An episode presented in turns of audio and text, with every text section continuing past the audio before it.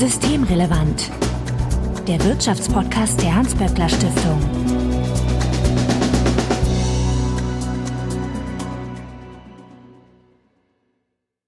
Heute ist Montag, der 3. Mai 2021. Willkommen zur 55. Ausgabe von Systemrelevant. Bettina Kohlrausch, ich grüße dich. Hallo.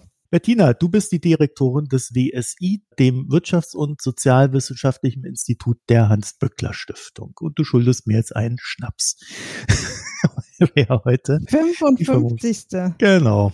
Aber da wollen wir gar nicht weiter groß drüber reden. Allerdings äh, hatten wir jetzt den 1. Mai am Wochenende. Das stimmt. Am Samstag. Äh, da hatten dann auch ohnehin viele frei, nicht alle. Ich habe mich gefragt, wie ist das denn während Corona? Gehen dann alle raus und demonstrieren trotzdem oder läuft da vieles virtuell? Also ich habe demonstriert. Ich war zumindest bei der Kundgebung des DGB in Hannover, der mit Abstand natürlich und Maskenpflicht und vielen Vorsichtsmaßnahmen, aber eine Kundgebung durchgeführt hat und da waren auch ein paar hundert Leute. Und am eindrücklichsten in Erinnerung ist mir einfach, dass es ein außergewöhnlich kalter 1. Mai war. Und sonst war es natürlich auch stimmungsmäßig jetzt nicht vergleichbar mit, mit anderen Kundgebungen, wo man beieinander stehen kann und unterhalten kann und vielleicht mhm. sogar dann doch noch mal ein Bier zusammen trinkt oder so. Das ist natürlich alles ausgefallen. Aber ich war bei der Kundgebung. Vielleicht wollt ihr uns ja noch von euren ersten Mai-Erlebnissen berichten. Dann könntet ihr das tun, indem ihr uns eine E-Mail schreibt an systemrelevant.böckler.de oder auf Twitter an tickert.böttler-de. Also Hinweise, Korrekturen, Anregungen bitte einfach einsenden. Und Bettina findet ihr auf Twitter als Betty Kohlrausch. Mein Name ist Marco Herak und wir wollen uns heute unterhalten über Armut und Reichtum anlässlich eines Armuts- und Reichtumsberichts, der aber noch gar nicht so richtig erschienen ist. Es gibt allerdings diverse Veröffentlichungen dazu und ja, äh, wir haben gedacht, wir nehmen das mal zum Anlass, darüber zu sprechen. Und Bettina, vielleicht so als erste Frage, kann man denn Armut und Reichtum ganz klar definieren? Man kann es definieren, aber auch das ist natürlich umstritten. Es gibt eine Definition, die auch in diesem Bericht angewendet wird und die wir zum Beispiel auch in unserem Verteilungsbericht anwenden, zu sagen, arm ist jemand, der weniger als 60 Prozent des Medianeinkommens verdient und sehr arm weniger als 50 Prozent und reich ist jemand, der das Doppelte und sehr reich der jemand, der das Dreifache verdient. Das ist eine Definition, die man sich zu eigen machen kann. Okay, das ist. Genau, aber da hängt natürlich sehr viel dran. Es wird zum Beispiel kritisiert, dass das dann immer relative Armuts- und Reichtumsbegriffe sind, die eben sich natürlich verändern, sobald also zum Beispiel, dass die Armutsschwelle natürlich steigt, wenn alle mehr verdienen. Das wird dann kritisiert häufig von, von KritikerInnen dieses, dieser Armutsdefinition, die sagen, also wenn man auf sehr hohe Armutsquoten nach wie vor verweist, die dann sagen, naja gut, ähm, es haben eben alle mehr verdient, also die Einkommen sind gestiegen und dann steigt natürlich auch das Medianeinkommen und entsprechend die Armutsquote und insofern ist das dann keine angemessene Form, Armut zu messen. Butterwegge hat im kritischen Artikel der Süddeutschen Zeitung zum Armuts- und Reichtumsbericht darauf verwiesen, dass tatsächlich nach der Definition, die ich eben genannt habe, die Reichtumsschwelle in diesem Reichtumsbericht nach Daten des sozioökonomischen Panels für 2017, das verschiebt sich natürlich immer ein bisschen, aber läge die Reichtumsschwelle bei 3.894 Euro netto. Und wenn man sich dann überlegt, was irgendwie wirklich äh, Superreiche an Vermögen und Einkommen haben, dann hat man da natürlich eine unglaubliche Spannbreite, bei der man sich in der Tat fragen kann, ist das nicht auch ein verfälschter Reichtumsbericht, wenn man Leute ab dieser Summe wirklich schon als reich zählt und die in eine Kategorie mit Leuten, die, die wirklich deutlich mehr Geld haben, packt. Also insofern sind diese Begriffe umstritten. Es ist aber eine Definition, die man sich zu eigen machen kann. Und ich finde, Während ich die Kritik von Butterwege für Reichtum durchaus nachvollziehen kann, finde ich sie für Armut angemessen. Ich finde diesen relativen Armutsbegriff und diese relative Armutsdefinition angemessen, weil diese Armutsdefinition ja durchaus ganz bewusst zum Ziel hatte zu sagen, uns geht es darum, die Schwelle, unter der Teilhabe nicht mehr möglich oder schwierig wird, zu definieren. Und dass die sich natürlich auch mit dem Einkommen in einer Gesellschaft verändert, ist ja irgendwie auch sehr logisch. Also in dem Moment, in dem sich alle problemlos und häufig Kinobesuche, Kaffeebesuche, Klassenfahrten leisten können, ist es eben ein Problem wenn ich oder meine Kinder das nicht können. Wenn keiner mhm. auf Klassenfahrt fährt, dann ist man naturgemäß nicht ausgeschlossen, wenn man nicht mitfährt. Also insofern ist natürlich die Frage äh, der relativen, also finde ich diese relative Definition schon sinnvoll und die hat dann ja auch was mit Verteilung von Einkommen und Vermögen zu tun. Da geht es ja dann tatsächlich darum, dass man sagt, Armut definiert sich nicht nur über, was brauche ich unbedingt zum Leben genau. und habe ich das, sondern es definiert sich dann auch über ein Mindestmaß an Teilhabe an der Gesellschaft. Ich finde ja, die Klassenfahrt ist da immer ein recht schönes Beispiel, weil da gibt's ja dann die, die Eltern, die haben einfach mehr Geld und sagen dann, ja klar, hier nach Paris, große Reise und schönes Hotel am besten noch. Ne? Und äh, ja, da gibt's halt Menschen, die kommen da nicht mehr mit. Und da würde man dann diese relative Armut ja sehr stark spüren. Genau. Und deshalb ist dieser Armutsbegriff eben auch gekoppelt an den Teilhabebegriff den ich auch für zentral halte für eine Gesellschaft. Das hat ja auch was mit gesellschaftlichen Zusammenhalt zu tun, dass man Orte, Räume hat, die man noch gemeinsam teilen kann, weil da alle hinkommen können. Ist es nicht sogar auch so, dass durch die Teilhabe ja auch ermöglicht wird, ein Verhalten zu erlernen, das dann wiederum Aufstieg ermöglicht. Stichwort Habitus. Ja, also mit dem Habitus-Begriff ist das schwierig. Also da würde, glaube ich, Bourdieu, der es ja sozusagen erfunden hat, sagen, erlernen kann man das nicht. Das, das mhm. eignet man sich an, kommt aber mit dem sozialen Aufstieg. Ich glaube, worauf du jetzt hinaus möchtest, ist, dass naja, man lernt es indirekt, indem man Teil hat, lernt genau. man halt gewisse Verhaltensweisen, wie man etwas zu tun hat. Ich meine, das vielleicht plumpeste Beispiel, ne? Man sitzt da vom Teller mit drei Gabeln und, und drei Messern und fragt sich, in welcher Reihenfolge soll ich die jetzt benutzen? Genau. Immer von außen wissen alle, die Pretty Woman geguckt haben. Ja, und genau. Äh, das können wir gleich aufklären, immer von außen nach innen. Aber wenn man das halt zum ersten Mal sieht und nicht kennt, dann weiß man das halt nicht und dann steht man wie der Ochs vom Berg und sowas könnte man aber dadurch, dass man vielleicht in der Schule war, wo man auch Umgang mit reicheren Menschen hatte, äh, dann vielleicht einfach wissen und würde sich dann besser da zurechtfinden, was dann auch wiederum Aufstieg erleichtert. Das war jetzt so mein Gedanke. Ja, möglicherweise sind solche Merkmale, an denen man oder Verhaltensweisen, an denen man sich auch bewusst unterscheidet und abgrenzt in gleicheren Gesellschaften auch gar nicht so wichtig. Also die Frage ist ja auch, warum hat das so viel Bedeutung, ne? dass man weiß, wie man Besteck benutzt oder wie auch immer. Aber tatsächlich ist es so, dass sozialer Aufstieg natürlich auch eine zentrale Frage ist, wenn man über Fragen von Armut und Ungleichheit spricht. Das ist ja nicht nur die Frage, bin ich jetzt arm, sondern wie sehr hat sich Armut auch verfestigt? Also komme ich da raus oder kommen zumindest meine Kinder raus?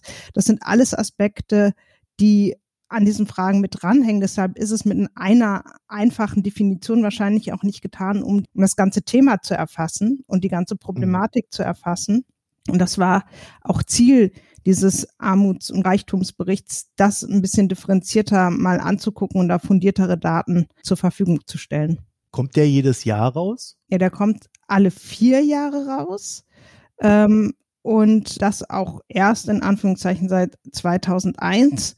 Das war die Zeit, in der man dann noch angefangen hat, Armut als soziale Problemlage zu erkennen, ja, und als Problem, dass es auch, dass wirklich in der Gesellschaft relevant existiert, in relevanter Größe existiert und zu dem man eben Daten braucht, um auch zu wissen, wie kann man Armut bekämpfen. Und das ist auch explizit die Funktion und die Aufgabe des Ziels. Also das Ziel ist, fundierte Daten über Armut und Reichtum in Deutschland zu liefern und da eben auch die Komplexität und Vielschichtigkeit von Armut und Reichtum zu erfassen. Das steht explizit so drin. Und damit verbindet sich auch der Begriff der Lebenslagen. Denn auch die Frage, bin ich oben oder unten, ist gar nicht so einfach oder hängt nur an einer Zahl. Weil natürlich gibt es einerseits Einkommen, aber die Frage ist ja auch zum Beispiel, wie wohne ich und wie viel kostet das? Wie hoch sind die Lebenshaltungskosten? Wie, wie integriert bin ich vielleicht auch in, in, in sozialen Zusammenhalt? Welche sozialen Infrastrukturen habe ich auch? Die Frage, Also wie, wie wichtig Geld ist oder mein Einkommen ist oder wie viel Einkommen ich brauche, hängt natürlich auch davon ab, was ich alles habe, was ich nicht zahlen muss. Es ist ja ein Unterschied, ob ich 200 Euro im Monat für Kinderbetreuung zahlen muss oder ob es das umsonst zur Verfügung steht, zum Beispiel. Und insofern ist es eben komplex und vielschichtig und der Armuts- und Reichtumsbericht versucht dieser Komplexität und Vielschichtigkeit Rechnung zu tragen und ist immer auch politisch umkämpft, was die Deutung angeht, äh, die da drin stehen. Und es ist auch, und deshalb ist es, ist er eben auch noch nicht veröffentlicht. Es gibt eine Vorabversion und einige Studien, aber es muss im Kabinett beschlossen werden. Und auch das ist in der Vergangenheit durchaus auch mit politischen Auseinandersetzungen verbunden gewesen, was dann am Ende tatsächlich da drin steht und was man vielleicht dann doch nochmal rausstreicht. Welchen Effekt hat der? Also er hat ja ein Ziel, aber äh, ergibt sich denn dann irgendwie so ein Automatismus, dass die Politik sagt, oh, da sind lauter Arme, jetzt müssen wir aber mal was tun und äh, dann ist auch klar was? Oder nee, nee. also das wird halt also, nur festgestellt. Genau, es wird festgestellt. Ich weiß jetzt gar nicht, inwieweit dann am Ende da auch Handlungsempfehlungen drinstehen. In diesem, wie gesagt, die Endversion liegt ja auch noch nicht vor. Aber es ist jetzt nicht so, dass man die Höhe des Mindestlohns an die Befunde des Reichtumsberichts äh, koppelt oder so. Es gibt da keinen Automatismus, aber es gibt natürlich schon eine Debatte darüber. Das haben wir jetzt sogar im Vorfeld gesehen. Es gibt Auseinandersetzungen um die Frage. Und es gibt sicherlich, also das würde ich schon sagen, sowas wie ähm, ein, ein öffentliches Bewusstsein oder die Schaffung von öffentlichem Bewusstsein für das Problem Sonst wäre es ja auch nicht so umkämpft. Wie ist das jetzt zu interpretieren, was uns da vorliegt? Und insofern hat es schon eine politische Relevanz. Also auch relevante Akteure wie der Paritätische Wohlfahrtsverband, äh, die beziehen sich natürlich darauf.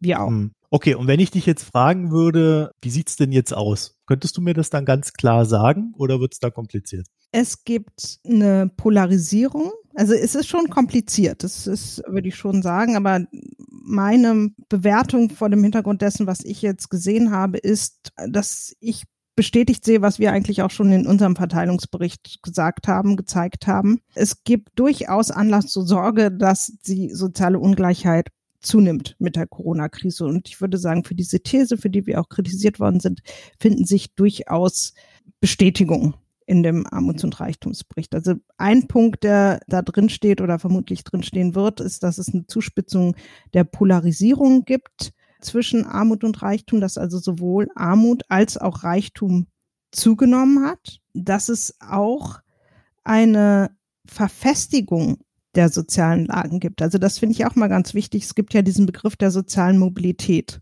Also mhm. komme ich da jetzt eigentlich raus oder komme ich da nicht raus? Da stellt der Armutsbericht fest oder Armuts- und Reichtumsbericht fest, dass insbesondere die Armut eine soziale Lage ist, die sich eher verfestigt, dass ganz wenige daraus kommen. Also die gucken sich das dann immer so über vier Jahresperioden, glaube ich, an und gucken, wie viele Menschen haben ihre soziale Position innerhalb dieses Zeitraums verändert.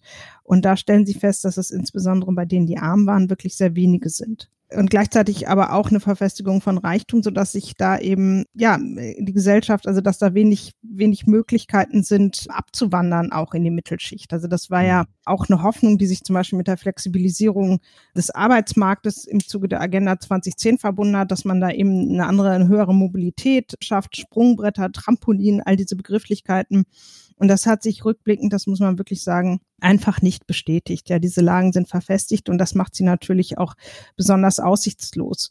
Und die mhm. Frage mhm. ist natürlich, was macht jetzt die Krise damit? Das bildet der ja noch gar nicht ab, nee. der Armuts- und Reichtumsbericht. Ne? So richtig kann man es einfach noch nicht sagen. Ne? Da muss mhm. man eigentlich auf den nächsten warten. Ich habe da einen Satz gefunden, der mir total gefallen hat.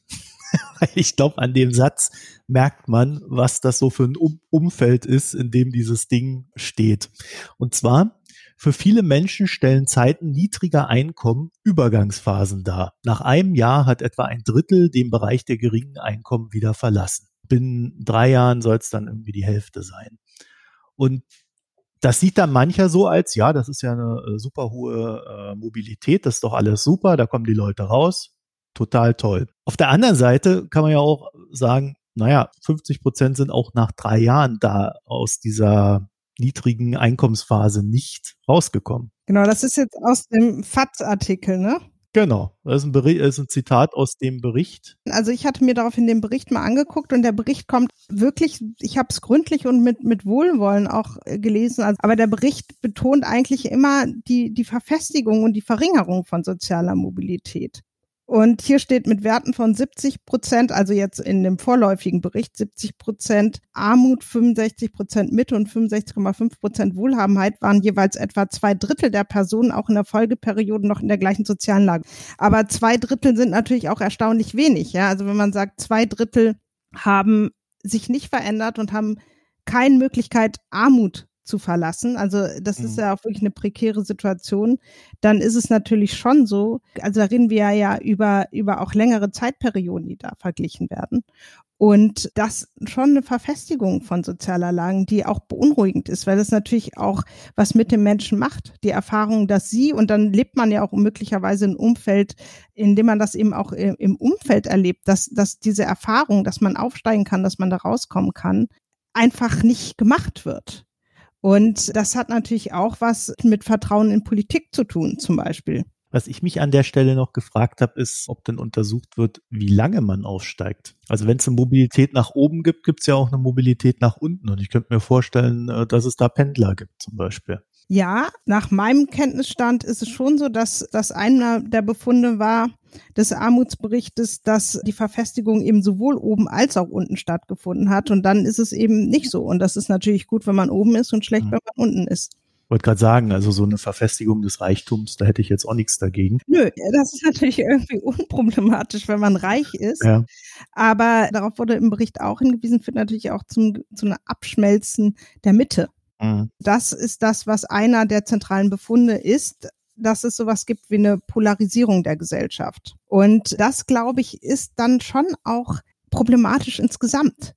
Weil nicht nur die natürlich, die unmittelbar davon betroffen sind, das aber erleben, wahrnehmen und das was auch mit ihrer, mit ihrem Blick auf Gesellschaft macht. Und wenn man das Gefühl hat, die, die Ränder nehmen zu, dann führt das natürlich schon zu einer Bedrohung des sozialen Zusammenhalts. Ja, also gerade die, die dann in der Mitte sind, dürften ja eine gewisse Angst verspüren, nach unten abzurutschen und genau. werden dann wahrscheinlich sehr genau. viel dafür tun, nach oben aufzusteigen. Ne? Genau, oder sich zumindest diese, mit dieser Bedrohung zu leben und das führt natürlich auch zu einer sozialen Verunsicherung. Und das haben wir ja schon vor vier Jahren in dem Projekt Soziale Lebenslagen gesehen, dass tatsächlich Menschen Abstiegsängste haben, bei denen sich jetzt nicht unmittelbar erschließt, warum. Aber die Ängste sind real und sie sind da und sie machen was mit den Menschen.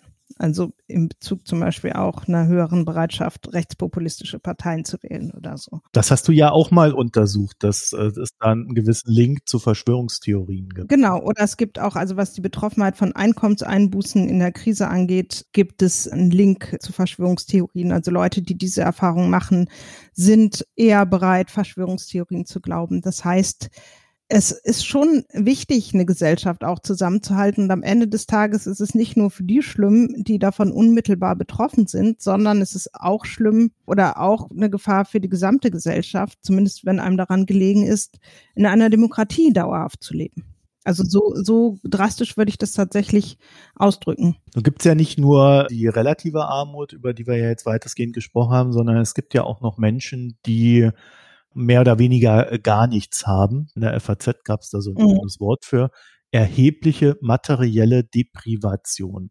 Genau. Neben dieser ein Drittel, zwei Drittel Geschichte haben sie da dann auch eine positive Entwicklung ausgemacht, die in dem Armuts- und Reichtumsbericht tatsächlich so steht. Tatsächlich ist der Anteil derer, die in erheblicher materieller Deprivation leben, gesunken. Allerdings muss man auch sagen, das ist ein Indikator, es ist ein Indikator ja für Armut oder eben für materielle Deprivation. Und der definiert sich so, dass die Menschen gefragt werden nach verschiedenen Aspekten von Mangelerfahrung, kann man glaube ich sagen, zum Beispiel ob es eine Waschmaschine im Haushalt gibt, ob es ein Farbfernsehergerät gibt, aber auch, ob man jeden zweiten Tag Fleisch, Fisch oder eine gleichwertige vegetarische Mahlzeit essen kann. Also solche Fragen, die schon ähm, oder ob sie die Wohnung angemessen heizen können. Also Dinge, bei denen ich denken würde, das sollte schon in einer reichen Gesellschaft möglich sein. Wenn sie bestimmte Konsumgüter sich eben nicht leisten können oder da eine bestimmte Anzahl ankreuzen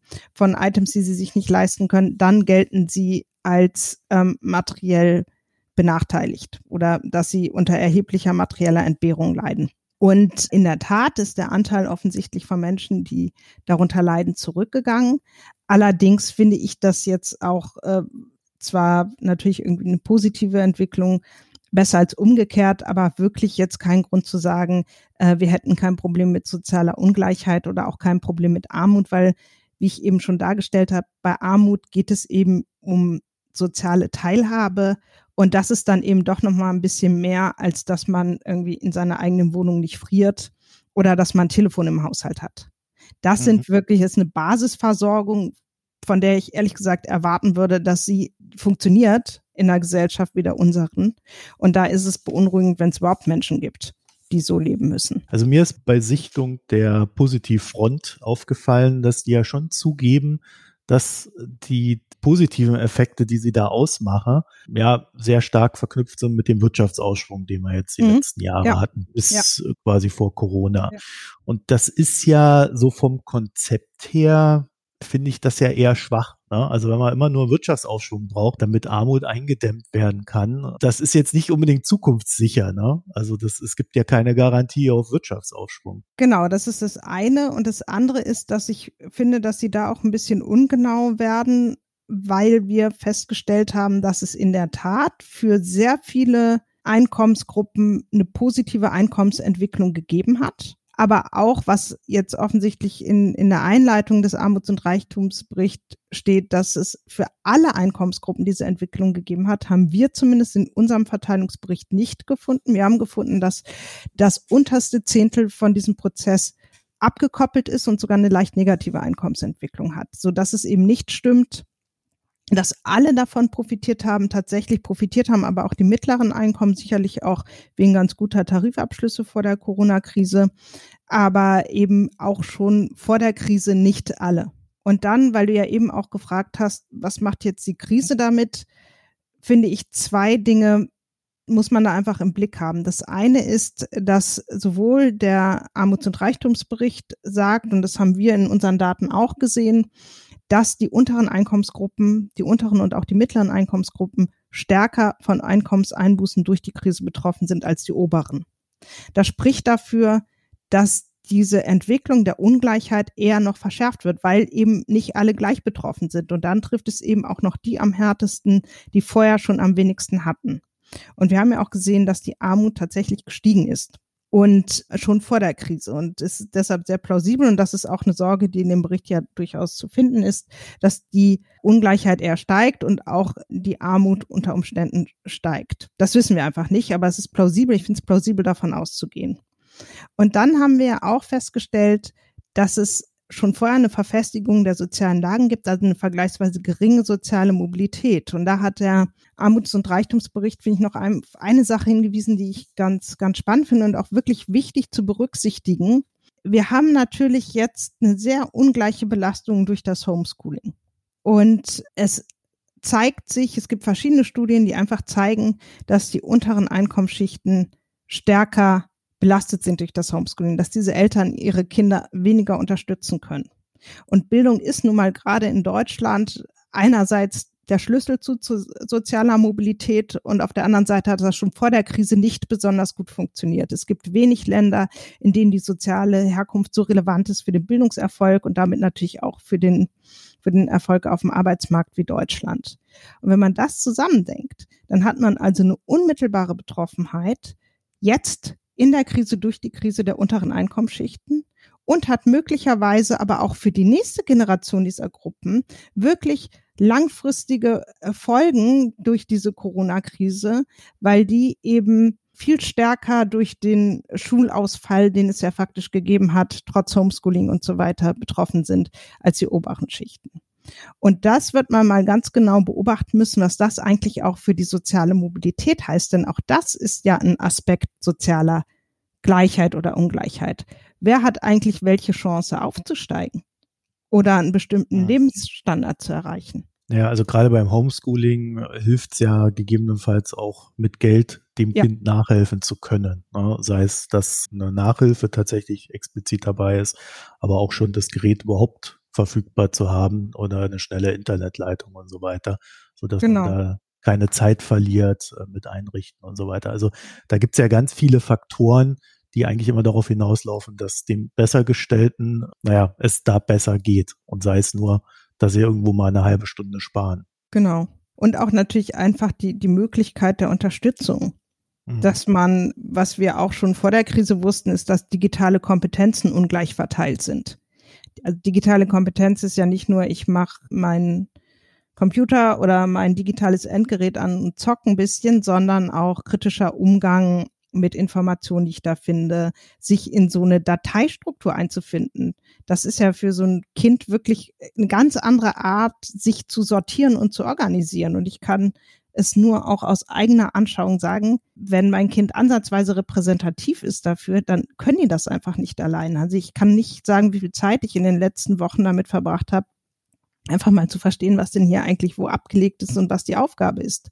Und das macht natürlich schon einen Unterschied, ob jemand dabei ist oder ob die Eltern selber digitale Kompetenzen haben. All diese Fragen spielen da natürlich eine Rolle und können einfach die Ungleichheit, die es vorher schon gegeben hat, gerade im Bildungssystem nochmal verschärfen. Und da bin ich wirklich mal gespannt, was wir da in den nächsten Jahren erleben werden. Das ist etwas, was wir jetzt auch noch gar nicht wirklich erfassen können. Ne?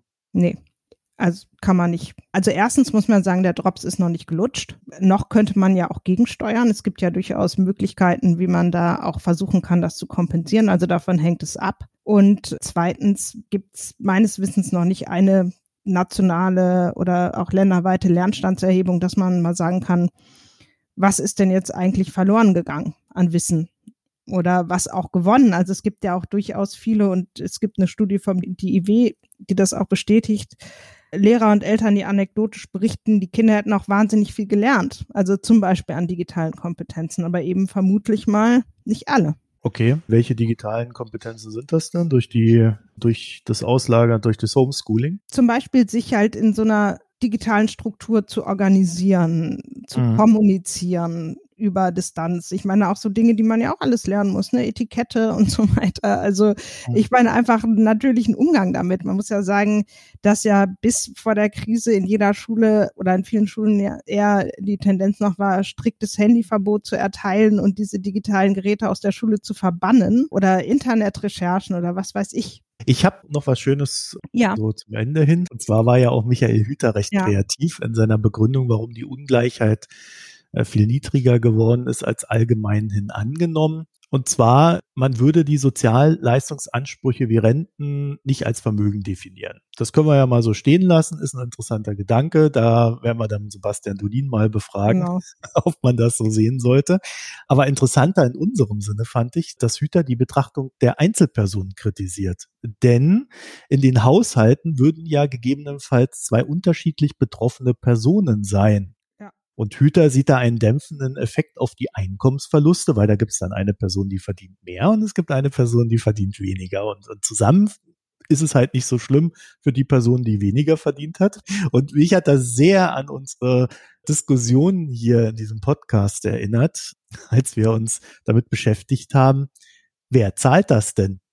Wer ist denn die Person, die da weniger verdient und die Einkommensverluste hat? Genau, also die Person, die weniger verdient, natürlich die Frau. Ganz grundsätzlich muss ich als Soziologin sogar sagen, da hat er nicht, dem kann ich was abgewinnen zu sagen, es macht schon Sinn, sich Haushalte anzugucken. Vor allen Dingen auch, weil man dann in der Regel auch Armutslagen nochmal besser sieht, weil es eben wirklich ein Unterschied ist, ist das Einkommen für eine Person oder ist das jetzt irgendwie sind da noch, hängen da noch drei Kinder dran? Und das ist natürlich gerade bei Alleinerziehenden oder so total relevant. Allerdings wird das auch gemacht. Wir haben es in unserem Verteilungsbericht auch gemacht. Das nennt man dann ähm, gewichtetes Haushaltsnettoeinkommen. Ähm, und dann rechnet man das sozusagen auf die Person, also das Haushaltseinkommen auf die Person um und das macht aber nichts an den Armutsraten. Also das ändert nicht, nichts daran. Es gibt auch auf Grundlage äh, von, also wenn man Armut als arme Haushalte definiert, haben wir da einen Anstieg zu verzeichnen. Und wenn wir daran denken, also einerseits soziale Mobilität, aber auch wer kommt in der Gesellschaft eigentlich mit wem zusammen, dann ist es ja in der Regel nicht so, dass die Krankenschwester den super reichen Chefarzt heiratet und für alle Zeiten ausgesorgt hat, sondern dass zwei Menschen aus einer ähnlichen sozialen Schicht dann mit entsprechenden Einkommen auch sich zu einem Haushalt zusammentun, um es mal neutral zu formulieren. Ja, aber es ist ja natürlich nicht von der Hand zu weisen, dass da dann auch schon äh, Hüter selbst den Hinweis darauf gibt, dass es eine benachteiligte Person in so einem Haushalt gibt. Und da hatten wir genau. ja tatsächlich dann letztens diese Diskussion, dass das hauptsächlich Frauen sind. So indirekte Anerkenntnis, oder? Ja, gut. Weiß nicht, ob er das auch so sieht. Aber Bestimmt nicht.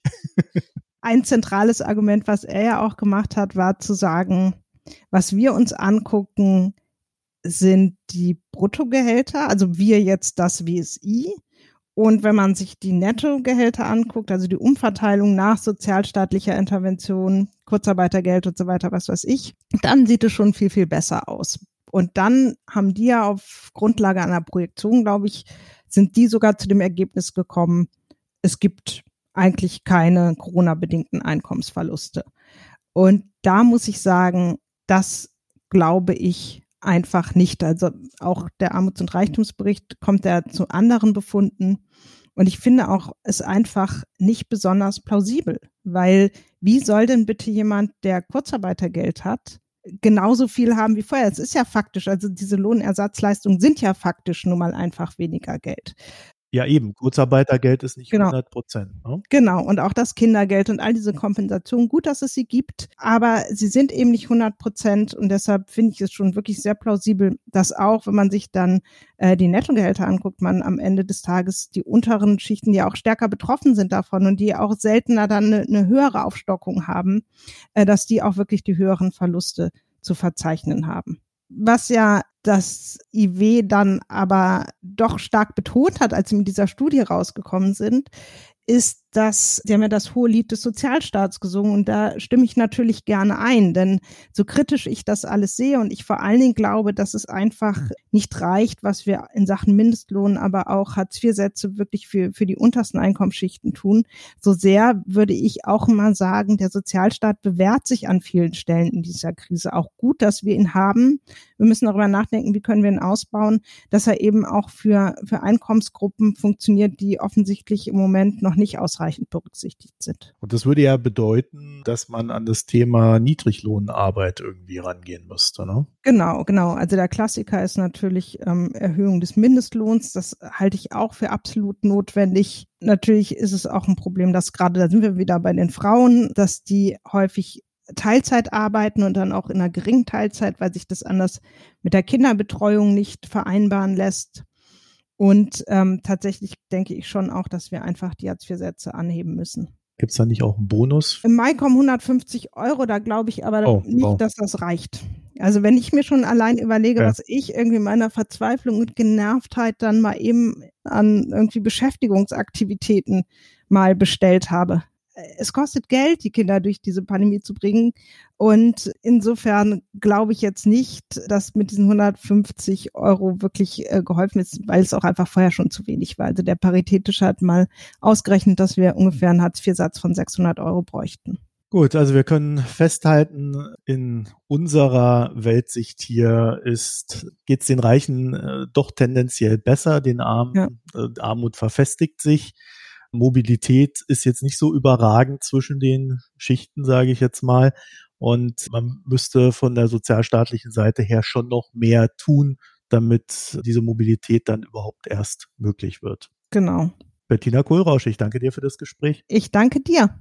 Ja, und wenn ihr dazu noch ein paar Gedanken habt, dann könnt ihr uns die per E-Mail schreiben an systemrelevant.böckler.de auf Twitter findet ihr uns at böckler-de und Bettina könnt ihr auch auf Twitter finden. At Betty Kohlrausch ist das Twitter-Händel. Vielen Dank fürs Zuhören, euch eine schöne Zeit und bis nächste Woche. Tschüss. Das war Systemrelevant, der Wirtschaftspodcast der Hans-Böckler Stiftung.